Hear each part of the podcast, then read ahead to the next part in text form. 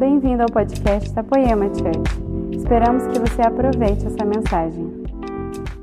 Você está feliz? Aí, eu estou mais feliz agora por causa de você, por causa da sua voz.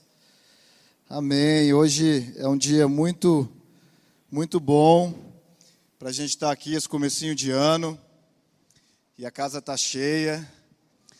Mas é muito bom estar tá aqui nesse comecinho de ano Janeiro ainda é meio esse período de férias, né?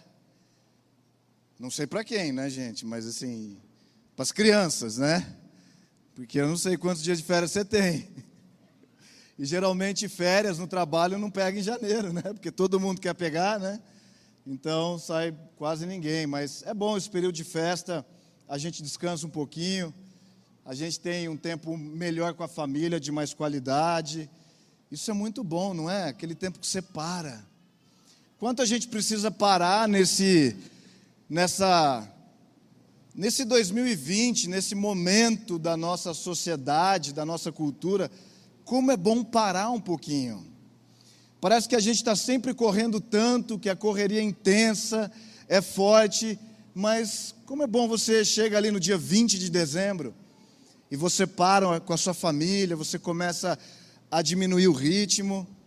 E aquela é a hora que você começa a fazer seus planos, é aquela hora que você começa a olhar para o seu ano, talvez até olhar para a sua década. E você olha para trás e fala: Nossa, quanta coisa eu vivi. Eu quero fazer uma confissão particular para você hoje, que eu eu tenho 38 anos e eu é a primeira vez na minha vida que eu consigo olhar para trás e falar: nossa, quanta coisa eu já vivi nesse tempo. É claro que eu sou jovem ainda, né? Não é verdade? Não é verdade? Eu sou, eu sou jovem. Né? Seu, sua, sua barba está muito bonita, assim, seu cavanhaque, sua tatuagem. Eu gostei, mas eu sou jovem ainda, né? Às vezes você vai olhar para mim e falar, não, mas você é um garoto ainda, você é jovem, né? Não é verdade? Mas é, é, é, isso é uma realidade, eu sou novo ainda, mas eu consegui nesse. Eu fiz uma confissão para mim mesmo, e aí eu posso vir publicamente, porque eu reconheci uma coisa na minha vida. Eu consegui olhar para trás nesses últimos dez anos da minha vida e eu consegui ver uma história, algo que aconteceu coisas boas e outras nem tão boas, e umas outras bem ruins. E a gente consegue fazer um inventário daquilo que nós vivemos, é importante isso. Agora, olhar para trás não serve para a gente ficar lá atrás. Está comigo? Olhar para trás não significa ficar lá atrás ficar preso nas coisas que aconteceram no passado. Mas olhar para trás nos ajuda a seguir adiante. Olhar para trás nos ajuda a medir os nossos passos de maneira melhor para frente. E eu confesso que eu entrei nesse tempo agora, nesse começou isso no final do ano passado, e eu entrei nesse janeiro de uma maneira assim muito com uma grande expectativa, mas a palavra certa é muito encorajado, muito motivado. E eu quero dizer para você, meu amigo, que não motivado pelas minhas circunstâncias, pelo que eu estou vivendo, porque nós não podemos ser aqueles cristãos que vivem bem porque tudo está bem, e então se sente mal, se sente desmotivado, se sente desencorajado, sabe por quê? Porque as coisas não estão tão bem, não estão funcionando direito. A questão é que nós vivemos uma vida diferente da vida dessa terra. Amém? Você pode dizer amém. A cada dois minutos e meio, para você não ficar muito cansado. Pode ser? Só dizer amém. Você já me ajuda muito. Então eu comecei esse ano muito encorajado, encorajado com Jesus, com uma visão em Jesus, com uma vida baseada em Jesus, Tem quase 20 anos que eu caminho com Jesus, que eu vivo com Ele, uma vida de relacionamento. Mas mesmo assim, essa foi a primeira vez que eu consegui olhar para trás e falar: Uau, cara, tem tantas coisas que eu posso aprender com aquilo que eu já vivi. E nessa vida nós somos treinados desde quando a gente nasce para ser preparado para as coisas da vida. Não é assim? Nossos pais, eles nos preparam para ser bons filhos, eles nos corrigem, outros nem tanto, deixa a gente meio livre. Eu tive uma criação meio livre assim, meus pais foram foram sempre muito familiares, mas nunca a gente não, não era naquela época nós não conhecíamos Jesus. Mas Sempre os pais querem o melhor para os seus filhos. Sempre os pais querem educar e orientar e dirigir os seus filhos para que eles cresçam pessoas preparadas para a vida. Não é verdade? E à medida que você vai crescendo e você vai adquirindo uma certa independência, você também quer se preparar para a sua vida. Você quer ser treinado em algumas áreas específicas, você quer desenvolver uma carreira, você talvez quer ser um atleta, talvez você quer, sei lá, ser uma boa cozinheira, você gosta muito de culinária e você quer ser fera nisso. São tantas áreas que a gente pode se envolver, mas geralmente a área que a gente se envolve é a área que o Senhor nos lidera era. Eu não acredito que você pode só sair escolhendo qualquer coisa, nós precisamos que Jesus aponte um caminho. Vamos lá, gente. Isso é para nós, não é só para mim. É necessário que Jesus aponte um caminho para a gente. E geralmente onde ele aponta é onde ele desenhou para nós o nosso lugar. Quantas pessoas querem achar o seu lugar? Às vezes você começou esse ano falando, cara, eu preciso achar o meu lugar, eu preciso. Às vezes eu me sinto perdido, às vezes eu me sinto. Não sei, às vezes eu, eu, eu, eu me sinto fora do lugar. E eu quero dizer para você nessa noite que Jesus tem um lugar para você. Geralmente, o lugar onde Deus tem para você, você tem todas as provisões necessárias você tem paz, você flui no poder de Deus, ele se manifesta na sua vida, você ora e você ouve, você fala, Deus fala com você. Geralmente nesse lugar você tem provisão. Mas eu creio que esse é um começo de ano e o que eu queria falar para você hoje é quantas oportunidades e possibilidades novas nós temos começando um ano como esse? Quantas coisas maravilhosas nós podemos esperar? Jesus é muito bom, Jesus é maravilhoso, Jesus tem um plano de paz e não de mal. Ele falou pela boca do profeta Jeremias, ele tem um plano que é maravilhoso para a sua vida.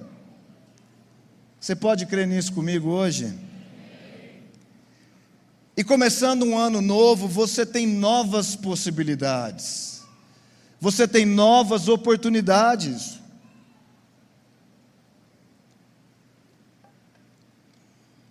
A verdade é que você pode começar de novo. Quantos de nós precisam começar de novo? Quantos de nós? E em Jesus, querido, nós não precisamos olhar para trás como algo que foi falho, ruim, que não funcionou. Muitas vezes essa é a realidade da nossa vida. Mas não significa que nós precisamos ficar presos lá, parados lá. Eu falo sobre a sua vida e eu declaro uma vida cheia de novidade, de possibilidades, de coisas boas, de você viver o que você sonha para você, cara. Mas nada disso sem Jesus. Nada disso sem que Ele fale. Nada disso sem que Ele se mova. Nada disso sem que Ele te puxe. Nada disso sem que Ele vá com você. Não há volta na nossa vida. Você foi comprado por alto preço, e eu vim aqui dizer para você que não há volta. Você é um prisioneiro de Cristo. Você é um prisioneiro de Jesus, é um escravo de amor, você o ama, eu sei, eu sei. E eu quero dizer que esse amor que você sente por Jesus é uma resposta ao eu te amei primeiro. É uma resposta. Muitas das coisas que nós não vivemos, elas não são visíveis aos olhos humanos e nem perceptíveis aos sentidos humanos. Nós precisamos dos sentidos espirituais. Você está comigo? Nós vamos chegar em algum lugar hoje, tá? Fica tranquilo, nós vamos, nós vamos chegar. No... Jesus tem uma palavra para você. Agora, à medida que a gente vive essa vida, à medida que a gente vai se desenvolvendo e vivendo uma vida natural, até nós encontrarmos Jesus, nós vivíamos a partir de um padrão humano. Mas quando a gente conhece Jesus, e às vezes, muitos de nós conhecemos Jesus já numa idade avançada. Muitos de nós conhecemos Jesus talvez no meio da vida. Muitos são abençoados e agraciados de conhecer Jesus como crianças. É por isso que nós precisamos tanto investir nas nossas crianças. Porque eu recebi Jesus, eu tinha vinte e poucos anos. Agora, veja, imagina uma criança que com um, com dois, com três anos, ela começa a viver um padrão, uma cultura diferente. Imagina como ela vai chegar na vida adulta dela, vivendo com Jesus. Isso é muito poderoso, não é? Mas no momento que nós conhecemos Jesus, a gente passa por aquele negócio que a Bíblia chama de novo nascimento. Você nasce de novo. Você nasce da água. Você é batizado nas águas, você nasce da água. Mas a Bíblia também diz que você nasce do Espírito. Que você nasce por uma vida diferente. E à medida que você recebe Jesus na sua vida, você o recebe como Senhor, como Salvador, naquele exato momento você começa a viver uma vida que não tem mais tanto a ver com a sua vida natural. Você agora se tornou um cidadão celestial. Você agora nasceu de novo. Foi isso que Nicodemos ele não conseguiu entender quando Jesus falou uma única vez sobre o novo nascimento. Aquilo chocou aquele homem que ele conhecia a doutrina da lei. Ele falou: Como é que eu posso nascer de novo se eu já nasci? Jesus falou: Meu amigo, você tem que nascer da água e do espírito. É um nascimento que não tem a ver com o nascimento que você teve quando você nasceu da barriga da sua mãe. Mas o novo nascimento é a nova vida que nós recebemos em Cristo Jesus. Amém? Alguém aqui é um novo nascido em Jesus? Será? E o novo nascimento muda tudo, porque muda as regras. Vamos lá, gente. O novo nascimento muda tudo porque muda as regras, muda os princípios, muda os valores, muda o rei. Você já não serve mais os padrões humanos, você não atende mais às questões humanas, mas você vive um padrão superior, baseado em melhores promessas. Onde nesse reino que eu e você fazemos parte, o rei se chama Jesus. Queridos, eu sei como nós somos brasileiros, muitos aqui taubatianos. Você tem que responder para o governo local, municipal. Você precisa responder ao governo estadual. E você precisa responder ao governo nacional. Tudo isso é uma realidade e a Bíblia diz que as autoridades são instituídas, estabelecidas por Deus. Então nós não rebelamos contra a autoridade, graças a Deus, no Brasil. Para você ser um cristão, você não precisa se rebelar contra a autoridade local. Mas existem países que essa é uma realidade. Será que você seria o cristão que você é hoje na China? Na China, você não pode ser um cristão fora dos padrões controlados pelo governo. Será que você seria um cristão num país do Oriente Médio onde o islamismo ele domina e nenhuma outra religião é oficial? Percebe como a nossa cidadania em Jesus ela muda. E nós já não vivemos os padrões que nós vivíamos antes. O novo nascimento te propõe uma vida nova. Agora eu quero ler uns textos com você aqui, 2 Timóteo capítulo 2. Vamos ler juntos aqui. E nós vamos reconhecer o paralelo dessa vida natural em relação à vida celestial. Está pronto? 2 Timóteo capítulo 2, pode soltar aí no telão, por favor.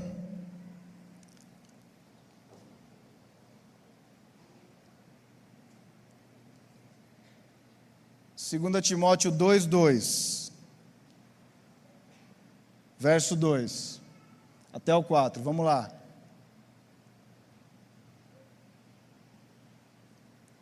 Não é isso. Provavelmente a minha a minha referência está errada, mas eu vou ler o que está aqui na minha referência, tá?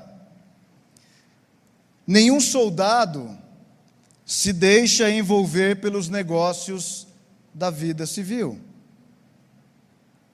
É isso que a Bíblia está nos ensinando. Nenhum soldado se deixa envolver pelos negócios da vida civil, já que deseja agradar aquele que o alistou. Semelhantemente, nenhum atleta é coroado como vencedor se não competir de acordo com as regras. Amém? Está comigo? Hebreus capítulo 11, verso 16.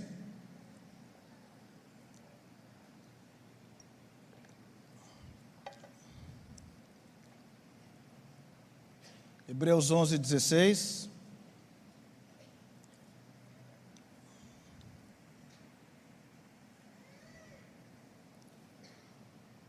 Eu vou ler aqui. Ok, estamos lá. Vamos ler junto. Em vez disso, isso está falando dos heróis da fé. Hebreus capítulo 11 é o capítulo da fé e fala dos heróis, aqueles homens e mulheres de fé. Em vez disso, esperavam eles uma pátria melhor. Diga comigo, do, pra, pátria melhor. Isto é, a pátria celestial. Por essa razão, Deus não se envergonha de ser chamado o Deus deles e lhes preparou uma cidade. Queridos, isso é a nossa realidade. 2 Coríntios capítulo 5, verso 1 e 2. Essa é a nossa realidade. Essa é uma verdade a nosso respeito. Sabemos que se for destruída a temporária habitação, diga comigo, temporária habitação. Vamos lá, me ajuda, gente. Nós somos a igreja, eu não sou a igreja sozinho. Sabemos que se for destruída a temporária habitação terrena em que vivemos, temos da parte de Deus um edifício, uma casa eterna nos céus, não construída por mãos humanas. Então nós vemos que a vida que Jesus propôs para nós a partir do novo nascimento se chama vida eterna. E a vida eterna é o que nós começamos a viver a partir do momento que nós recebemos Jesus. Vamos lá, gente. Alguém aqui precisa se animar com a vida eterna? Só eu. Só eu me animo com viver na eternidade para sempre, eu ser um imortal de Jesus. Isso está designado para você, isso foi prometido, está revelado na sua vida. Agora, nós vemos aqui que nenhum soldado se deixa envolver pelos negócios da vida civil. E também, em vez disso, esperavam eles uma pátria melhor, isso é a pátria celestial. E nós sabemos que se for destruída essa habitação temporária, que é terrena, nós temos questões, questões no casamento, questões familiares, questões a respeito da, dos nossos filhos. Os jovens querem casar, querem ir para a faculdade, às vezes não podem. Nós temos questões financeiras, nós temos questões profissionais, nós temos questões emocionais, nós temos questões de saúde física. Queridos, eu não estou aqui querendo ignorar nenhuma dessas coisas, por favor. Mas eu quero dizer para você que à medida que você se prepara para a vida eterna, você tem sucesso em todas as áreas da sua vida. Percebe que às vezes a gente está tentando tapar o sol com a peneira, a gente está tentando resolver um problema que só Jesus pode resolver. A gente está tentando tocar as coisas na força do nosso braço. E a gente às vezes esquece que para o homem tudo é impossível, mas para Deus, nada. Nada é impossível. Então, às vezes, nós estamos investindo tanto tempo para solucionar um problema, menos em oração, menos em adoração, menos em jejuns, menos em debruçados nas Escrituras, menos em falar com quem pode resolver o problema.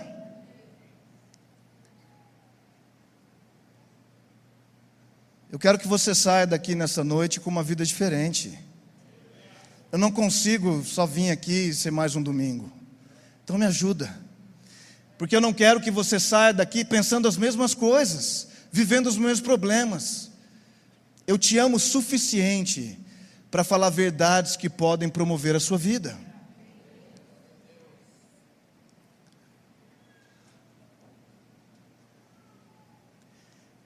E a vida eterna? João 17, 3.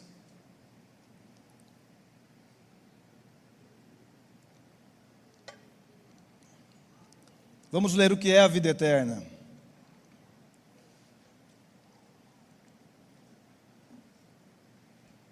O que é a vida eterna, gente?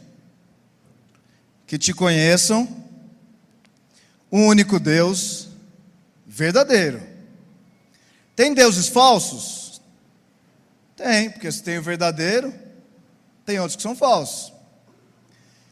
Então, igreja, nós não podemos ser modernos o suficiente a ponto de sermos relaxados ou fragilizados naquilo que a gente crê.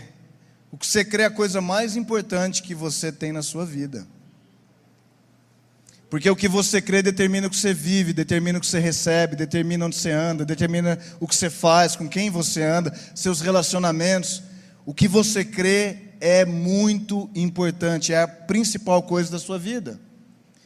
E a vida eterna é o quê? Que te conheçam o único Deus verdadeiro e a Jesus Cristo a quem enviaste. A vida eterna significa conhecer Jesus. Agora, muitas pessoas se debatem.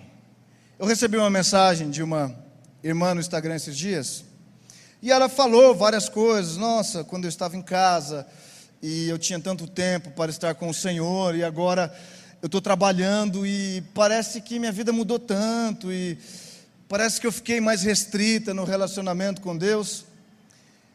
E eu quero dizer uma coisa para você, que é o que eu disse para ela. Eu disse para ela o seguinte: eu falei, irmã, a questão toda é a medida e não a quantidade.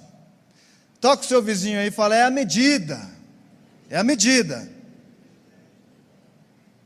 A questão é a medida.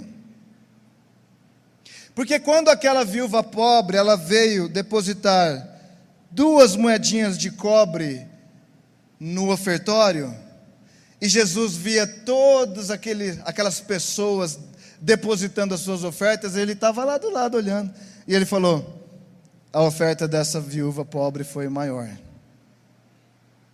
Vamos lá, gente. A oferta dessa viúva pobre foi maior. Por que, que a oferta foi maior? Porque era maior em quantia? Não, era maior em medida. Era maior em medida. Por isso eu quero dizer para você que se você trabalha 10 horas por dia, e você dá uma medida desse tempo seu para Jesus, ele vai olhar a medida que você deu para ele. Se você trabalha quatro horas por dia e você dá uma medida para Jesus, ele vai olhar a medida baseado em quatro horas, não baseado em dez horas. E a pessoa que trabalha 10 horas, a medida dele não é baseada em duas horas, em uma hora. Por isso, é importante para nós, queridos, reconhecermos na nossa vida a medida de Deus. Qual é a medida que o Senhor tem para a nossa vida? Quanto é da minha medida que eu posso dar para o Senhor? Agora, conhecer a Jesus e a Deus nós vemos em Colossenses capítulo 1:15 que diz que Jesus ele é a imagem do Deus invisível. Olha que grande revelação nós andamos nos nossos dias. Jesus Cristo, que foi revelado a nós, ele é a imagem. Se você está procurando Deus, você tem ouvido tanto falar de Jesus, você tem adorado muitas vezes Jesus e proclamado o nome dele através de músicas, mas eu quero dizer que esse Jesus é o Jesus pessoal da sua vida. É o Jesus acessível pela sua própria vida. Você precisa vir na igreja para falar com Jesus ou estar com Ele? Não, você não precisa vir na igreja para isso. Jesus nunca disse isso. Mas nós amamos vir à igreja, que esse é o momento onde a gente divide, a gente compartilha, a gente se ajuda, a gente se apoia a gente se encoraja. É o momento onde você recebe uma palavra. É o momento onde, talvez no período da adoração, você já recebeu sua palavra. Quem tem ouvidos para ouvir, ouça o que o Espírito diz à igreja. Ouça, meu amigo, está disponível para você. Então, conhecer Jesus é você Reconhecer quem Deus é, é desenvolver esse relacionamento com o Espírito Santo. Olha quem Jesus é aqui na, em Hebreus capítulo 1. Solta lá para a gente, Hebreus 1, 3. Hebreus 1, 3, vamos ler junto. O Filho, ele é o resplendor da glória de Deus ele, ele expressa, ele brilha a glória de Deus.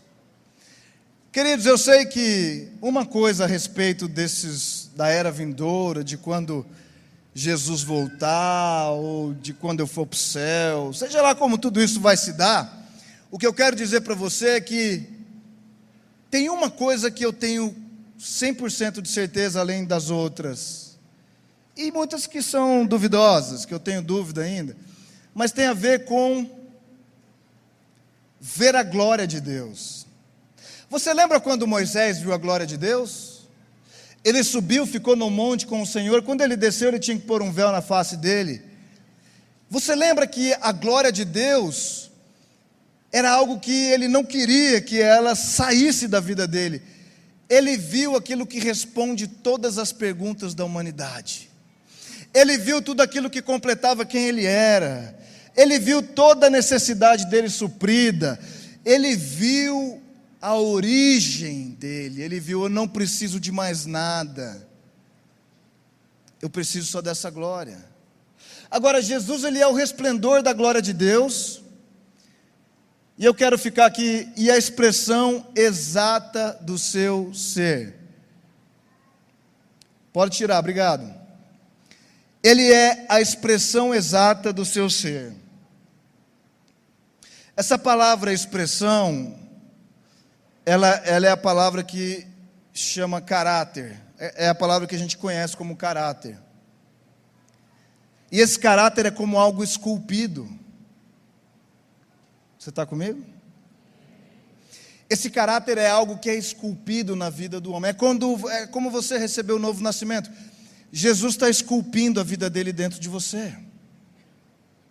Jesus está trabalhando, ele está aparando as arestas, Ele está batendo e tirando as imperfeições, Ele está mexendo com a sua vida. Percebe? Essas coisas que estão mudando em nós é o caráter de Deus sendo esculpido na gente. Agora, essa palavra ser, Jesus, ele é a expressão, né? Ele é a expressão exata, ele é idêntico a esse ser que é Deus. Presta atenção agora. Presta atenção, essa parte é muito importante para a gente pegar isso. Essa palavra no grego, e vai aqui uma informação curiosa para você. Eu não sou estudante de hebraico nem de grego, e eu acho que não, né, você não precisa ser um expert nisso, mas quando existe uma revelação por trás de uma palavra, você precisa entender a língua original. E essa palavra, a palavra rupostasis, eu não sei nem como é que se pronuncia isso, um jeito difícil ela só acontece cinco vezes no Novo Testamento, e uma das vezes é que Deus, que Jesus, é a expressão exata do ser de Deus. Agora, o que ele quer dizer com isso é que, se você estuda a etimologia dessa palavra e tenta ir mais fundo nela, você vê que ela é a formação de outras duas palavras. E é como se fosse assim, presta atenção nisso. É como se fosse um fundamento colocado debaixo que permanece firme. Vamos lá, vamos lá, gente. Vocês, vocês precisam falar amém, qualquer coisa desse lado, eu vou vir para esse lado aqui. É como se fosse essa palavra, como se ela fosse um, um, um fundamento firme colocado debaixo que permanece em pé. Isso, isso é muito importante. Porque quando a gente recebe o novo nascimento, quando a gente nasce de novo, o que acontece é que Deus muda o fundamento. Vamos lá, gente. Quando a gente nasce de novo, quando você se chama por cristão, quando você se chama por alguém que está seguindo Jesus, quando você se chama por alguém que recebeu Jesus na sua vida, não, Jesus, eu sou um servo de Deus, Ele é meu Salvador, Ele é meu Senhor. O que está acontecendo com a sua vida nesse processo é que Jesus ele mudou o seu fundamento. Ele estabeleceu um fundamento diferente. E esse fundamento diferente ele mexe com todo o fundamento que você tinha ao longo de todos os anos. Por isso que muitas vezes não é legal nem bacaninha. E vou falar de novo. Fundamento é aquilo que fica debaixo de um edifício, você sabe bem disso. O fundamento, a fundação sustenta o crescimento. Mas muitas vezes com o fundamento errado, você cresceu errado. Eu cresci errado por muitos anos. E tem áreas da minha vida, vou explicar isso aqui para você já, tem áreas da minha vida que ainda estão em construção. Porque eu não sou perfeito, talvez você seja, amém? Você é? Sim, não? Mas quando ele muda o fundamento, ele mexe com toda a estrutura que já estava construída. Aí a coisa fica meio complicada, né? Você acha que o que você pensa estava certo. Você acha que as coisas que você fazia estavam certas. Você acha que as... Agora, essa palavra também significa aquilo que está debaixo como se estivesse oculto. Por isso que se completa o que a Bíblia diz que Jesus, ele é a imagem do Deus que é invisível, gente. Eu queria ouvir todo mundo falar invisível, todo mundo prestou atenção, a gente leu junto o texto. Invisível. Jesus, ele é a imagem de um Deus que você não vê. Então, a vida do reino de Deus, você não está vendo com seus olhos naturais. A vida do reino de Deus não tem aparência exterior mas tem aparência interior, então você vai precisar começar a olhar para dentro de você para você achar o reino de Deus. Porque você não acha o reino de Deus olhando para fora, falando está aqui, está ali. Jesus disse que não estava nem aqui nem ali, mas está dentro de nós. Ah, como eu desejo que você receba isso essa noite. E eu sei que você está recebendo, eu sei. Mas as coisas que estão ocultas, as coisas que estão debaixo, essas são as coisas que precisam de luz, precisam ser reveladas. É por isso que muitas vezes a cultura religiosa cristã, eu estou falando religiosa, diz que você não bebe, não fuma, não prostitui, não rouba, sei lá, não mente ou qualquer coisa do tipo, está tudo resolvido. Porque, pela moral do homem, presta atenção, gente, nós estamos cavando um pouquinho mais fundo. Simplesmente, se você quer moralidade, moral humana, você pode ter moral humana sem Jesus. Você pode falar, não, eu conheço pessoas que são super retas, não perfeitas, mas super retas, e elas não têm um conhecimento de Deus, como muitas vezes nós temos. Porque essa questão não é moral. Às vezes nós ficamos estagnados e parados num lugar. Eu estou te dando aqui uma palavra para o seu 2020. Às vezes nós ficamos parados, estagnados num lugar, porque a gente acha que era só esses quatro, cinco pecados. Mas você não deixa o Deus invisível ser um fundamento para revelar os fundamentos ocultos que estão na sua vida. Às vezes nós achamos que é uma brincadeira de não fazer uns cinco, seis pecadinhos. Mas a verdade, meu amigo, é que à medida que a gente vai vivendo com Jesus, o lixo vai saindo da gente. Gente, eu falo por experiência própria. Eu tinha muito lixo na minha vida. E eu ainda tenho uns lixinhos.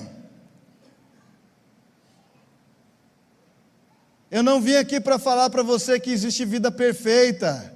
Eu vim aqui para falar para você que existe vida aperfeiçoável. E a sua é.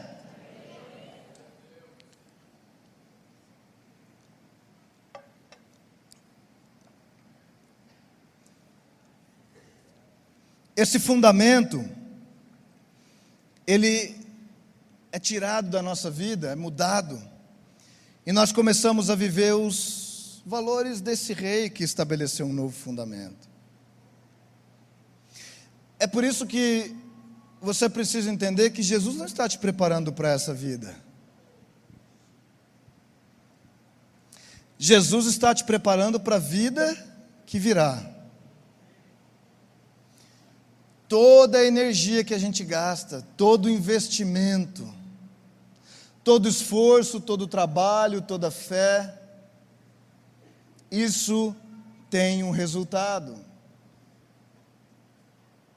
Em Hebreus 11 diz que esses homens viveram essa vida extraordinária sem alcançar as promessas que eles esperavam aqui. Eu acho importante nós termos alvos aqui. É muito importante. Porque o que você faz tem que estar alinhado com a sua missão de vida. E se você não tem uma missão de vida, a vida eterna se torna a sua missão de vida. Eu quero te dizer hoje que se talvez para você as coisas estão meio vazias, talvez não tem muito sentido, talvez está fazendo falta, talvez, sei lá, parece que coisas naturais são todos os seus alvos. Eu quero dizer, igreja, vamos estabelecer um alvo maior, vamos estabelecer um alvo mais alto. Vamos reconhecer que esse fundamento, que é o fundamento da vida eterna, é uma rocha que te segura nos momentos difíceis. É por isso que a Bíblia se refere ao Senhor como uma rocha, muitas vezes como uma pedra angular, muitas vezes como aquela pedra, porque Ele te sustenta, Ele te segura, Ele te guarda. E as armas da nossa luta, elas não são carnais. Você tem lutas nessa terra que você tem que lutar com armas espirituais. São as armas espirituais que vão fazer você vencer as batalhas naturais.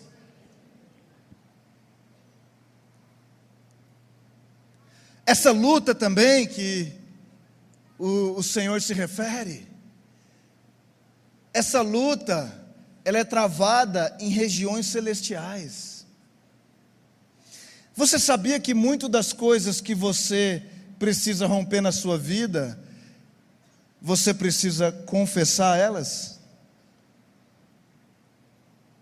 Porque não são pessoas que estão te impedindo, são pessoas influenciadas por alguém que quer te impedir.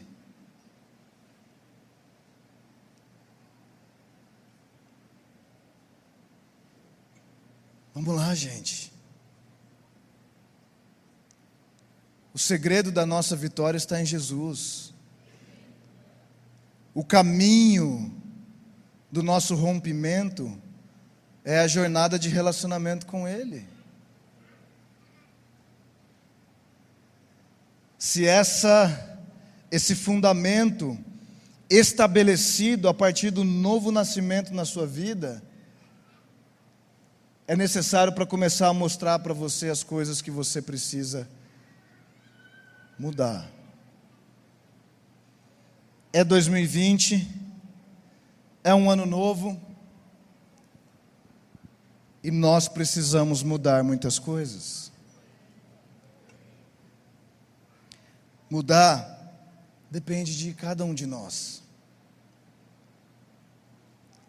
Porque esse fundamento ele está construído, construindo um coração diferente. Você sabia que é de dentro do seu coração que procedem todas as coisas? É de dentro do seu coração. Provérbios 4, 23 diz que, sobretudo, guarda o seu coração, porque dele procedem as fontes de vida. Esse fundamento que é Jesus, ele está mudando o seu coração. O problema é que quando esse edifício está alto, baseado nos padrões humanos, nós temos um coração errado. E aí, nós precisamos de luz sobre essas áreas ocultas, encobertas. Eu quero dizer para você até aquelas áreas que ninguém vê na sua vida, que só você vê. O desafio que nós temos, igreja, para a próxima década, está dentro de nós. O desafio que nós temos está no nosso crescimento e no nosso amadurecimento. O desafio que nós temos está numa vida de dedicação e devoção a Jesus. Porque o nosso coração tem que começar a ser moldado de forma diferente do que foi até aqui. Quando eu te disse de todas as possibilidades, quando eu te, te disse a respeito das novas coisas, e eu creio nisso para a sua vida e para a minha, as, as novidades de Deus, elas vêm com uma mudança de mente. Transformai-vos pela renovação da vossa mente, para que você experimente a boa, a agradável e perfeita vontade de Deus. Qual é o nível da vontade de Deus que você quer provar nesse ano de 2020? Se proponha a ser diferente. Porque se a gente continuar usando o mesmo fundamento que a gente tem usado ao longo de todos os anos, que resultado diferente isso vai produzir? Se a gente continuar aplicando ou usando as mesmas armas espirituais que a gente está usando e talvez não esteja funcionando,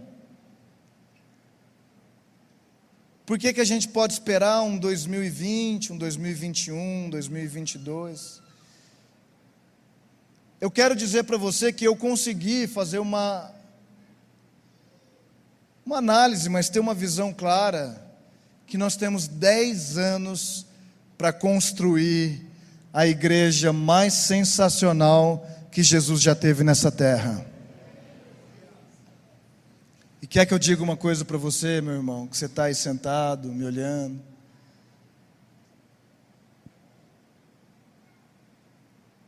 É fundamental que você se levante como essa pessoa que quer mudar o mundo.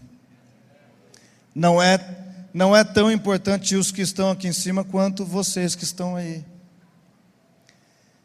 Porque vocês estão em mais número. Vocês têm a representatividade maior da igreja. Quando eu digo vocês, vocês são minha família. Eu estou dizendo, vocês que estão aqui nessa casa hoje. Portanto, vamos propor uma mudança de coração. E eu quero deixar para você aqui, antes da gente acabar, a gente está acabando já. Eu quero deixar para você. Talvez você é crente há 10 anos, cara. Você vem na igreja todo domingo. E aí você percebe, você faz uma análise, você fala assim: nossa, eu vou na igreja todo domingo e não mudou nada na minha vida. Do dia 1 um que eu entrei lá. Assim, sim, mudou. Eu deixei de fumar, de usar droga, eu deixei de ter problemas com o meu casamento, assim, visíveis, né? Ah, eu deixei de. Eu batia nos meus filhos, mas eu deixei de fazer isso também. Eu não tinha paciência, tinha raiva. Estou melhor, estou melhor. Mas parece que esse Jesus que você vê na Bíblia não é o Jesus que você está experimentando.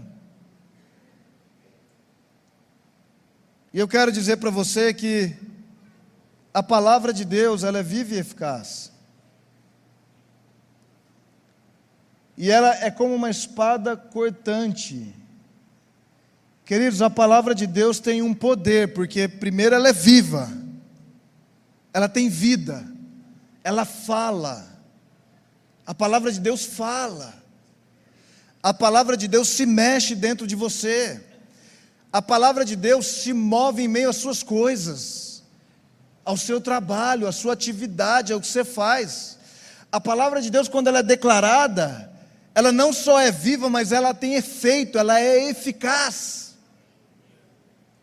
E ela corta mais do que uma espada afiada de dois gumes, penetrando a sua alma, ela separa, divide a sua alma do seu espírito.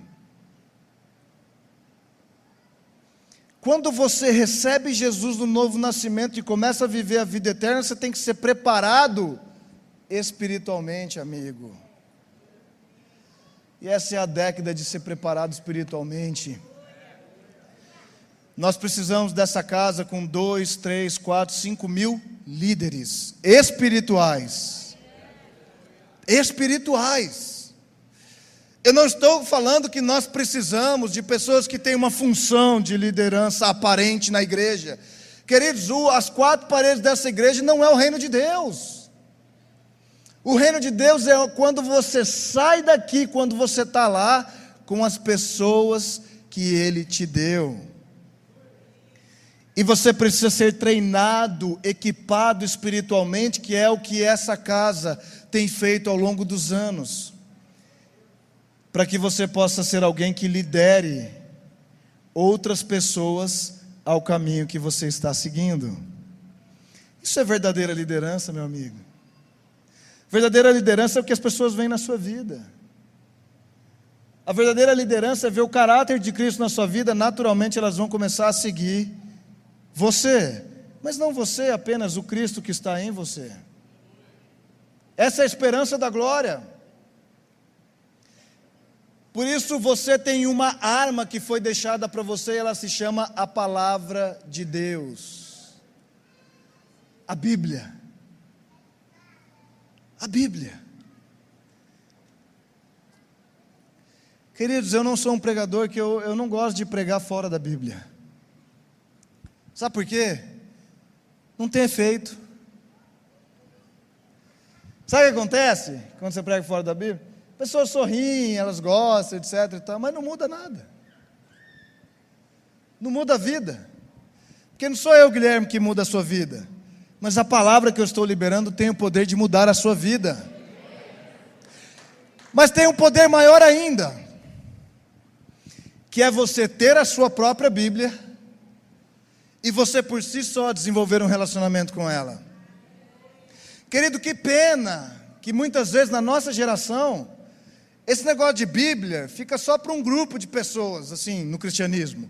O resto é sem Bíblia, mas tem um grupo que é os que ensinam que tem a Bíblia. Queridos, todo cristão, todo cristão precisa amar a sua Bíblia, porque ela é a fonte de solução dos seus problemas porque ela é a fonte de resposta da dúvida, porque ela consola, ela te abraça, ela te ama. Porque nessa Bíblia está escrito que Jesus é a palavra. Sendo Ele a palavra, você precisa pegar o visível que esse Deus invisível deixou para nós de arma. Isso aqui é visível. E muitas vezes, meu amigo, o que Jesus está falando não é muito visível, né? Eu sei que você se sente assim porque eu me sinto assim também. E muitas vezes Jesus, será que Jesus está falando isso? Será que ele, será que essa palavra é de Deus? Será que, será que é? Você quer afinar seu ouvido? Abra sua escritura, abra sua Bíblia. Comece a ler. Agora você precisa de uma outra ferramenta, uma outra arma. Uma outra coisa que está aqui na terra, que Jesus deixou aqui. E ele se chama Espírito Santo. O Espírito Santo não está no céu. Quando Jesus foi, ele falou: Ó, oh, é necessário que eu vá, João 16, é necessário que eu vá para que eu envie o Consolador. Eu preciso enviar alguém que vai guiar vocês em toda a verdade. Ou seja, ele te guia nas verdades da vida que você está sendo treinado.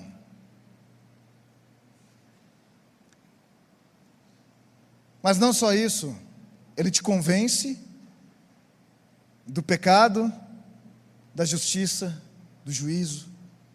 Ele te convence daquelas coisas escondidas dentro de você que Jesus fala. Essa partezinha aqui, filho,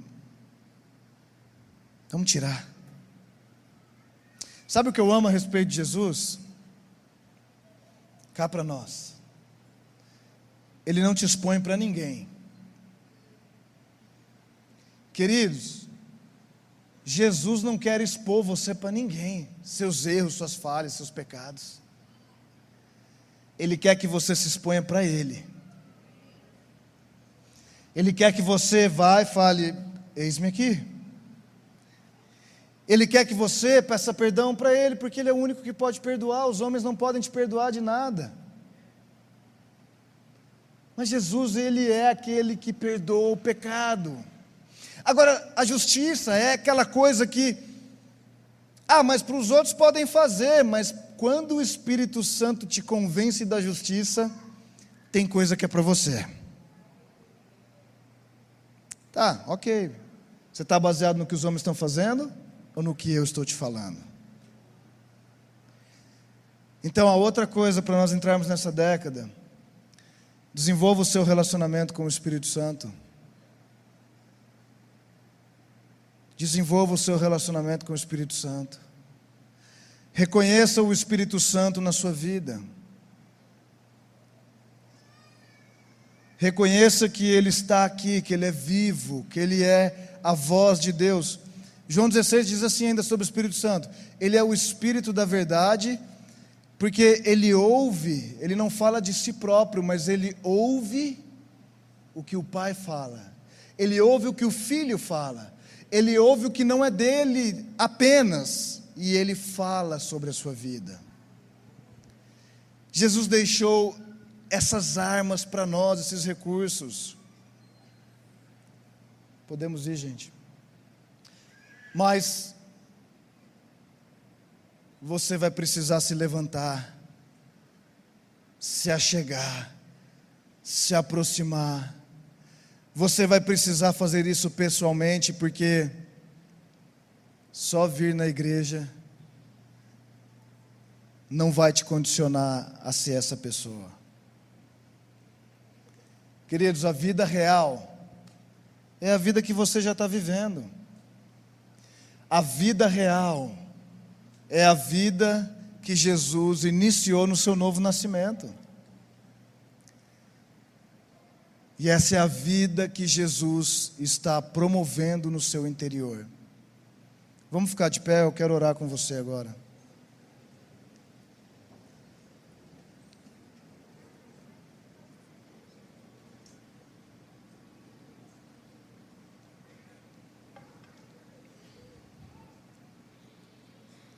Feche seus olhos por um momento.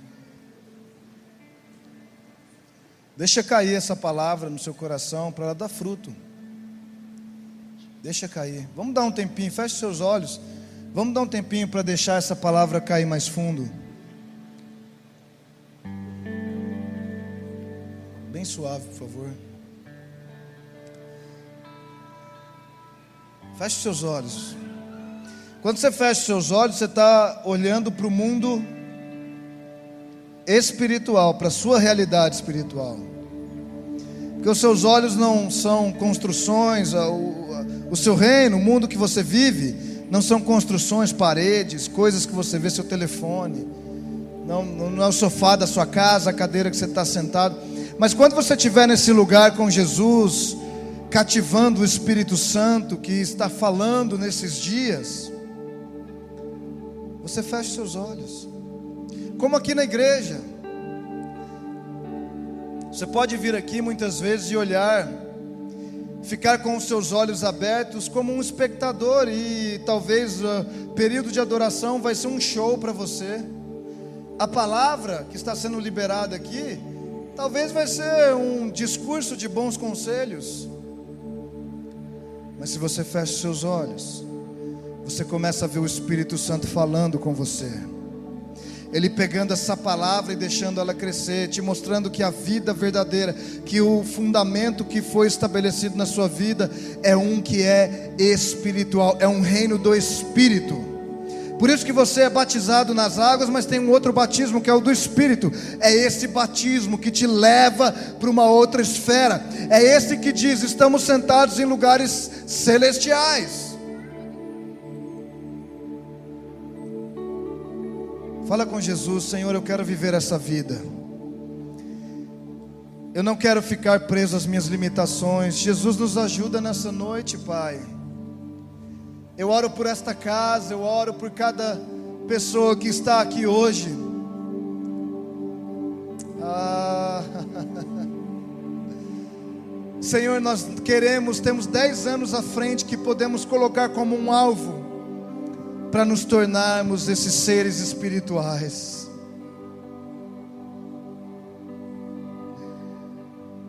O Senhor é o firme fundamento das nossas vidas. E da maneira que o Senhor lançou a fundação, o Senhor está construindo uma casa diferente em mim, Jesus. O Senhor está construindo uma casa diferente, não que eu não resista à Sua vontade, Senhor, que eu não resista o Seu trabalhar, o Seu operar, mas muda-me, Jesus, muda-nos.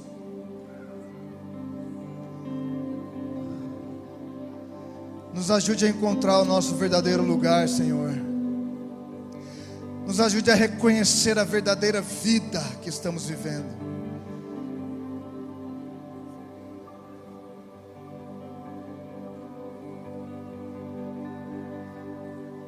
Nos ajude a usar as armas certas, nos dê. Senhor, nos lidere a reconhecer mais o Senhor pelo teu livro. Nos lidere a abrir teu livro e a ver o Senhor naquelas páginas e a nos ver naquelas páginas. Nos dê amor pela nossa Bíblia, Jesus, pelas Escrituras, porque o mundo está cheio de doutrinas vãs, variadas, vazias. Melhora a nossa fé, Jesus, aumenta a nossa fé, aumenta, aumenta, faz crescer a nossa fé até o dia que a gente conseguir mover uma montanha, Senhor. Nos faça crescer, Jesus, nos lidere ao crescimento. Nós não somos parte, Jesus, de uma igreja apenas evangélica, mas somos parte, Jesus, do teu reino como teus filhos. Não viemos servir a religião que mantém todos como espectadores, mas viemos servir ao Rei que cresce todo mundo à sua imagem e semelhança. Ah, Jesus, este é um ano novo, cheio de possibilidades, cheio de oportunidades. Nos faça debruçar aos teus pés, Jesus, nos faça ficar sentados contigo num lugar de intimidade, de acolhimento. Revela mais do teu coração para gente, Jesus. Dê mais dos teus pensamentos, dos teus sentimentos. Espírito Santo, só você pode fazer isso aqui nessa terra, então faça em nós. Vem, Espírito de Deus Mova-se sobre essa casa, mova-se sobre essa década, mova-se sobre esse ano, mas não nos deixe parados. O Espírito Santo se move, se move, então se move em nós, se move em nós.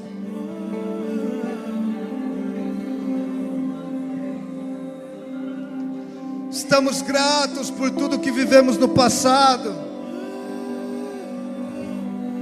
Estamos abençoados por tudo que o Senhor fez. Mas eu sei, Jesus, que há um caminho longo pela frente. Cheio, cheio, cheio, cheio, cheio, cheio da Sua glória para nós.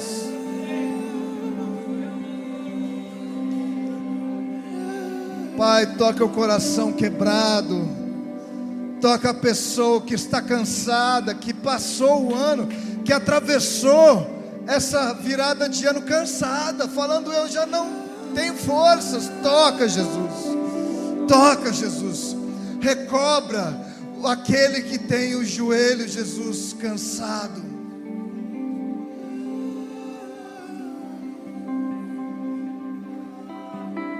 Toca aquela pessoa que agora, Jesus, que ela olha para ela e ela acha que não é digna de viver essas coisas. Toca essa pessoa agora, Jesus, que se acha inferior a talvez as pessoas que ela vê que são cristãos, porque ela acha que Deus ama mais um do que o outro e Deus abençoa mais. Jesus mostra para ela que o Senhor é o Deus dela.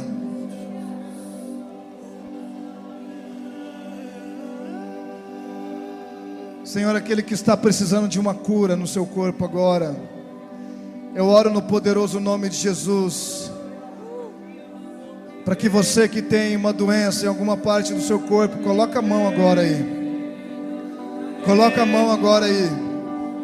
Você que tem uma doença em alguma parte do seu corpo. Nós, como igreja, dizemos: Você está curado em nome de Jesus. Doença, desapareça agora. Doença, desapareça agora em nome do Senhor Jesus Cristo. Você que tem uma dor, dor desapareça. Você que tem um desconforto, seja curado agora, em nome de Jesus. Receba agora, do alto, o poder que te reveste, do único que pode, do único que é digno, Jesus.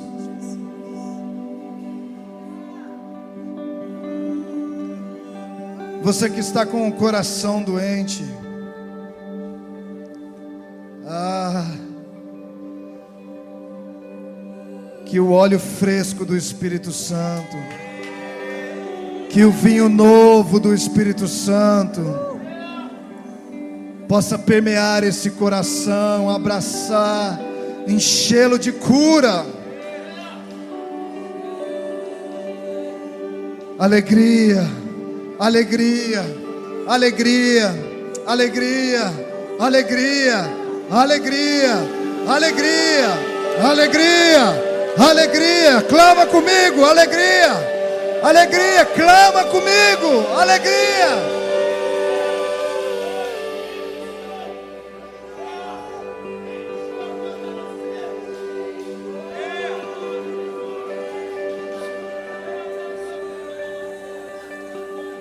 A alegria do Senhor é a nossa força.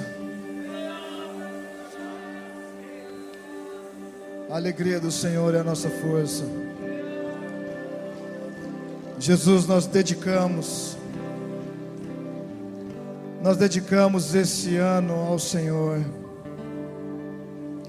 Nós consagramos o nosso ano ao Senhor Jesus. Nós dedicamos a nossa década ao Senhor. Nós consagramos a nossa década ao Senhor. Nós te amamos e te desejamos. Amém.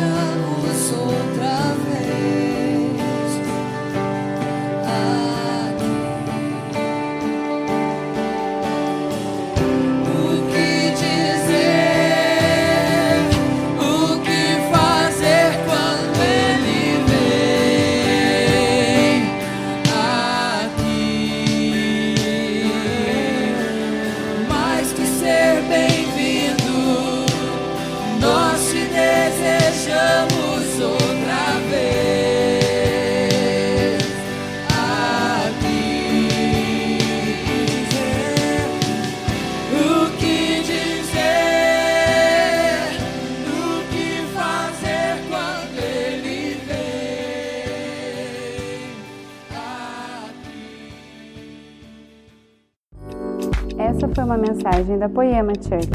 Para você ficar por dentro de tudo que está rolando, siga nossos perfis nas redes sociais.